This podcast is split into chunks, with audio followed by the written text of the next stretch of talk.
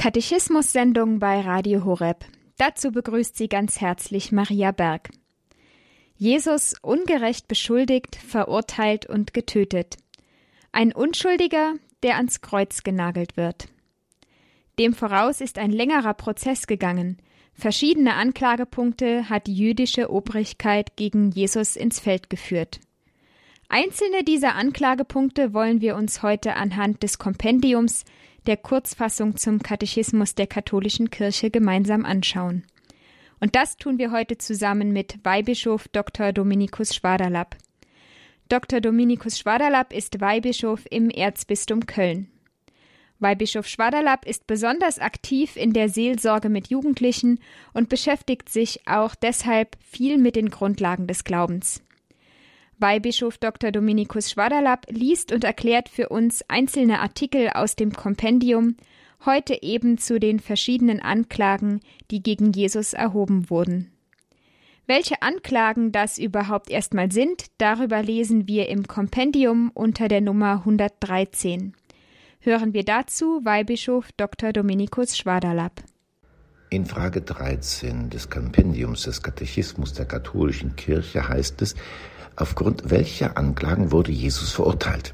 Die Antwort Einige Führer Israels beschuldigten Jesus gegen das Gesetz, gegen den Tempel von Jerusalem und besonders gegen den Glauben an den einzigen Gott zu verstoßen, weil er sich als Sohn Gottes bezeichnete.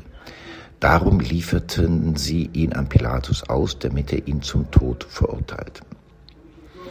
Das Volk Israel war etwas Besonderes in seiner Zeit. Es glaubte an einen Gott im Unterschied zu den Nachbarvölkern und Stämmen, die alle an viele Götter glaubten. Gott hat sich dem Volk Israel in besonderer Weise offenbart. Denken wir an den Sinai und die Offenbarung an dem brennenden Dornbusch, wo sich Gott eben dem Mose als der Jahwe, der Ich bin da, geoffenbart hat. Der Volk, für das Volk Israel war dieser Eingottglaube das alles Entscheidende.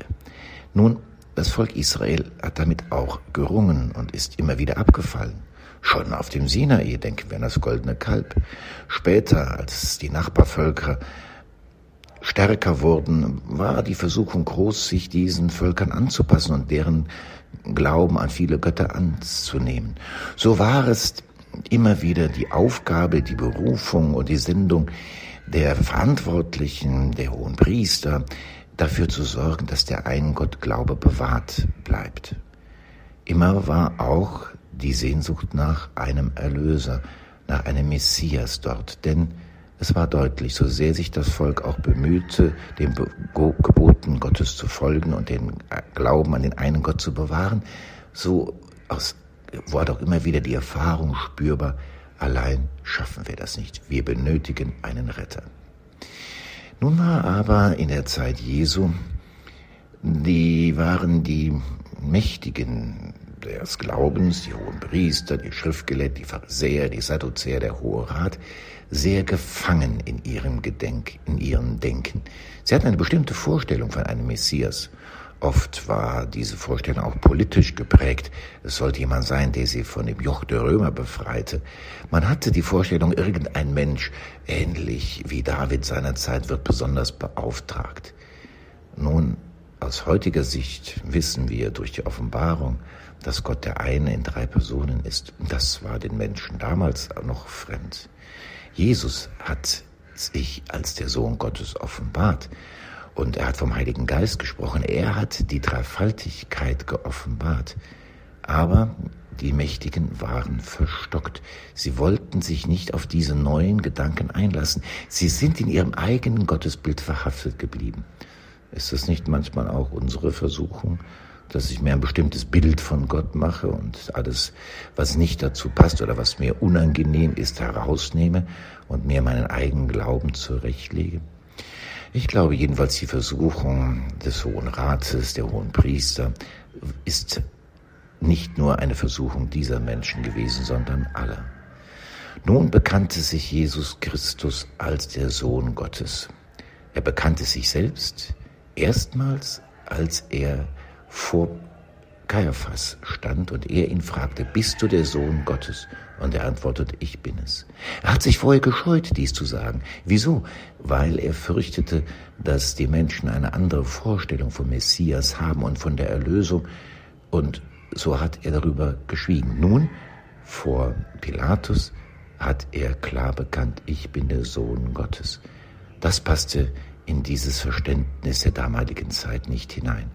Und das Herz war wohl verhärtet. Sie war nicht bereit, sich auf den Herrn wirklich einzulassen. Und so wurde er zum Tode verurteilt als jemand, der den Kern des israelitischen Glaubens angreift. Hinzu kommt wahrscheinlich noch etwas ganz Menschliches. Der Hohe Rat hat sich damals mit den Römern einigermaßen arrangiert. Leben und leben lassen. Man hat den Tempelkult gepflegt, die Römer haben das zugelassen, irgendwie gab es einen Modus vivendi. Kaiphas war es, der sagte, es ist besser, dass einer für das Volk stirbt, als wenn das ganze Volk zugrunde geht, denn er fürchtete, wie er sagte, dass die Römer ihnen das Volk und den Tempel nehmen. Er war unangenehm, der Herr, und so wollte man sich seine entledigen. Radio Horeb Leben mit Gott. Weihbischof Dr. Dominikus Schwaderlapp über die Anklagepunkte, die gegen Jesus Christus erhoben wurden. Wir hören etwas Musik und schauen dann mit Weihbischof Schwaderlapp genauer auf eine dieser Anklagen, nämlich Jesu Beziehung zum jüdischen Gesetz.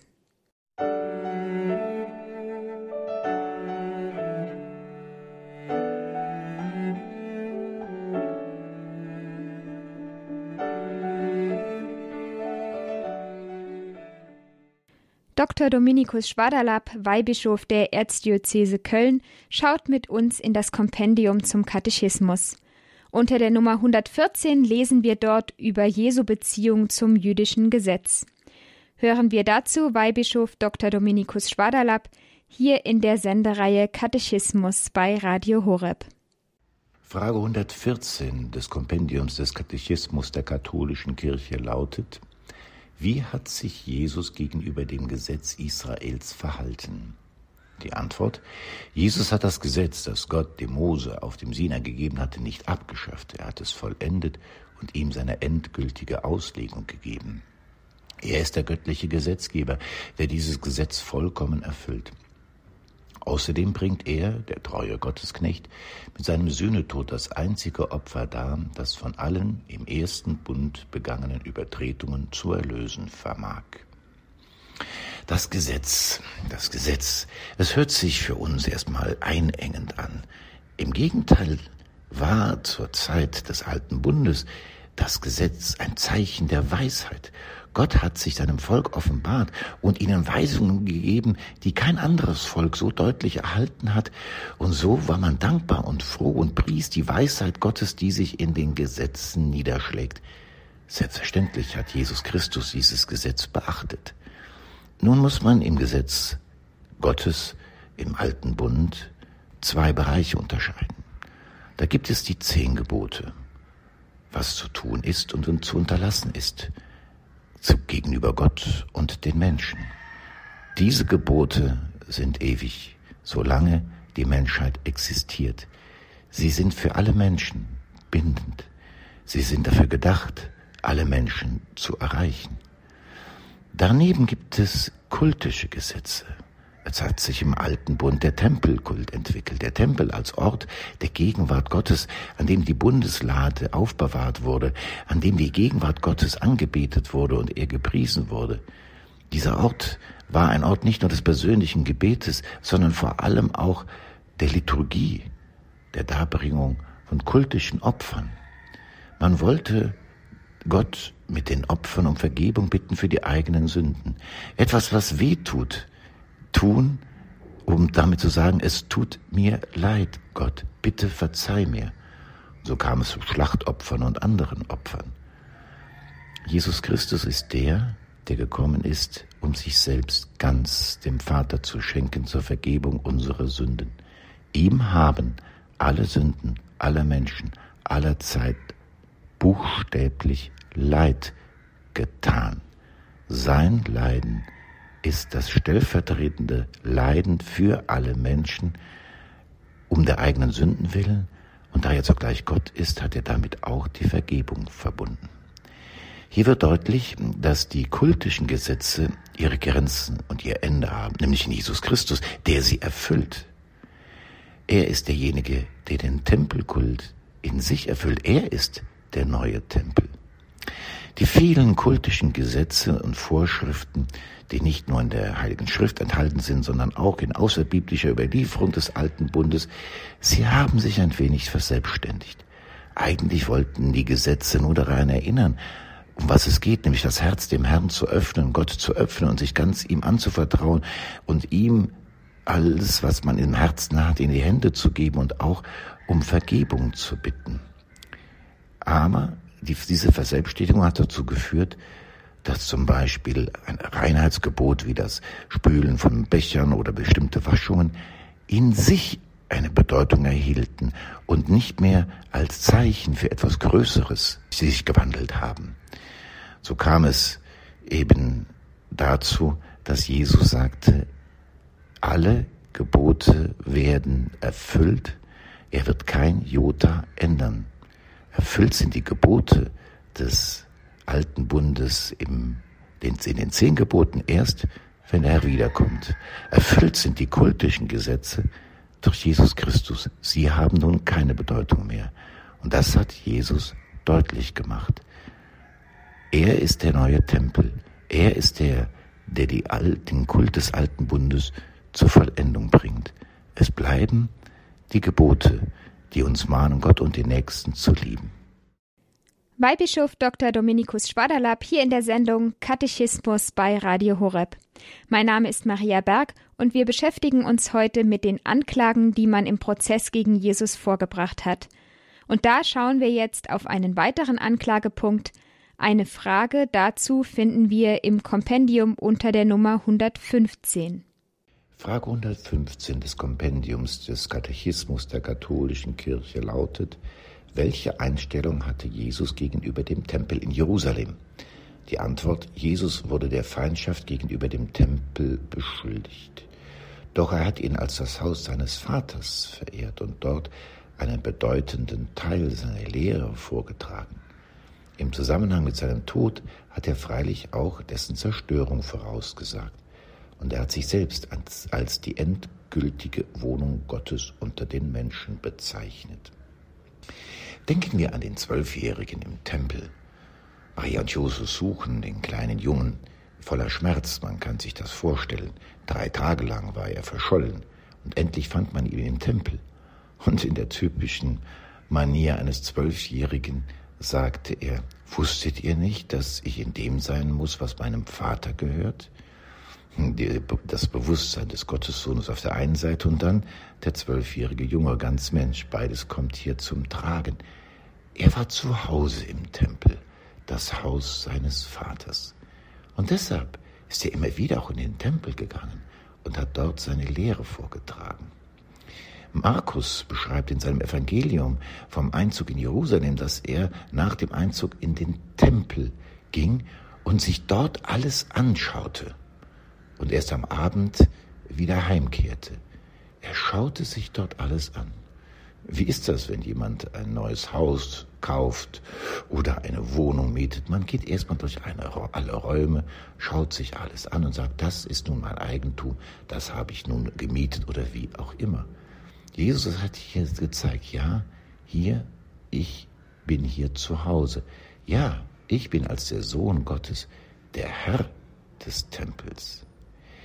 Die Zerstörung hat er freilich auch vorausgesagt, weil der Tempel des alten Bundes hat in Christus seine Vollendung gefunden. Er ist der Tempel, der neue Tempel, der nicht an einem Ort ist, der zu allen Orten in dieser Welt, zu allen Menschen in dieser Welt kommen will. Wie schön ist es, dass wir in unseren Kirchen den Tabernakel haben, mit der heiligen Eucharistie, mit Christus selbst, Zeichen dafür, dass er überall hingehen will. Und nicht nur in den Tabernakeln dieser Welt will er sein, er will in unseren Herzen zu Hause sein. Paulus schreibt, wisst ihr nicht, dass euer Leib ein Tempel des Heiligen Geistes ist, der in euch wohnt? Ja, nicht nur Christus, er ist der neue Tempel, aber auch wir als seine Brüder und Schwestern, als Kinder Gottes, wir sind dazu gerufen, ja, wir sind auch Tempel, Ort der Gegenwart des Herrn. Er ist uns näher, als wir uns selbst nahe sind. Der Tempel als Gebäude, er ist zur Zerstörung ausgeliefert.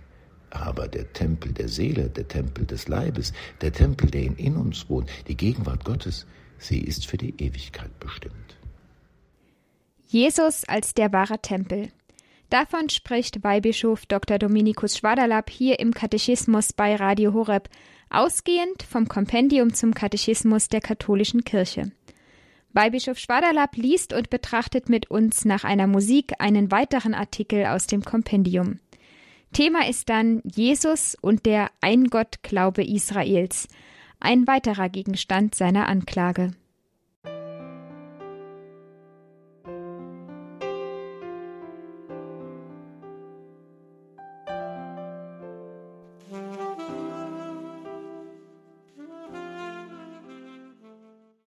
Radio Horeb Leben mit Gott in der Sendung Katechismus. Wir lesen mit Weihbischof Dr. Dominikus Schwaderlapp im Kompendium zum Katechismus. Er kommentiert jetzt für uns den Artikel 116 über Jesus und den Eingottglauben Israels.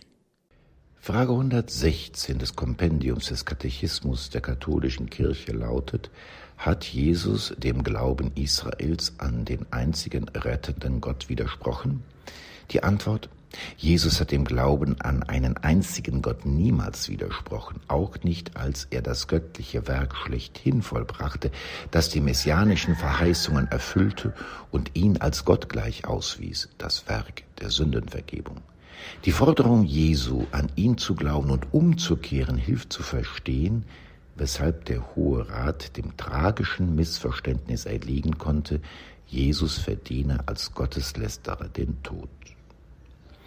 Manchmal denke ich mir, es wäre doch sehr schön, in der Zeit Jesu gelebt zu haben, bei ihm zu sein, ihm auf seinem Wegen zu folgen, die Wunder zu erleben, ihn selbst zu hören. Auf der anderen Seite, eigentlich haben wir es doch heute leichter. Wir haben die Überlieferung über das, was geschehen ist, und nicht nur das. Wir haben jahrhundertelang, Jahrtausende lange Durchdringung hinter uns durch das Wirken des Heiligen Geistes, der die Kirche immer tiefer in dieses Geheimnis einführt. Der Hohe Rat damals hat es wohl schwieriger. Die, der Schock der neuen Botschaft war viel größer. Wir konnten uns schon daran gewöhnen. Jesus Christus hat den Glauben an den einen Gott nicht zerstört. Dreifaltigkeit bedeutet nicht ein Glauben an drei Götter. Das wäre ein tragisches, katastrophales Missverständnis. Es ist der eine Gott, aber in diesem Gott ist Leben, ist Gemeinschaft, ist Beziehung in Fülle. Ein großes Geheimnis. Nebenbei ist es für mich eines der Gottesbeweise schlechthin. Kein Mensch käme auf die Idee, die heilige Dreifaltigkeit zu erfinden. Das ist doch wirklich schwer zu verstehen. Und doch hat Christus dies offenbart dass er und der Vater eins sind, dass der Heilige Geist kommen wird, um sein Werk zu vollenden, dass er uns sozusagen mit hineinnimmt in dieses innergöttliche Leben. Aber es ist der eine Gott. Ich und der Vater sind eins. Wer mich sieht, sieht den Vater. Immer wieder sagt Christus deutlich diese Einheit. Es gibt nur einen Gott, aber nicht diese eine Monade, die statisch für sich ist, geradezu einsam und das Gegenüber der Schöpfung des Menschen bräuchte. Er ist in sich alles. Leben, Gemeinschaft, Liebe in Fülle. Verstehen können wir das nicht, aber der Herr ruft immer wieder zur Umkehr auf. Zu glauben ist weniger eine intellektuelle Herausforderung als eine Herausforderung der Umkehr, nämlich nicht den eigenen kleinen Verstand zum Maßstab zu machen, sondern auf das Vertrauen zu setzen, Gott und seiner Größe mehr zu vertrauen als dem eigenen Verstand. Es geht nicht darum, die Vernunft zum Schweigen zu bringen. Glaube öffnet die Vernunft auf etwas Größeres, was die Vernunft alleine nicht erfassen kann. Weihbischof Dr. Dominikus Schwaderlapp hier im Katechismus bei Radio Horeb. Weihbischof Schwaderlapp ist Weihbischof der Erzdiözese Köln. Weihbischof Schwaderlapp hat mit uns im Kompendium zum Katechismus die Abschnitte 113 bis 116 gelesen und sie uns erklärt. Unser heutiges Thema die Anklagepunkte gegen Jesus.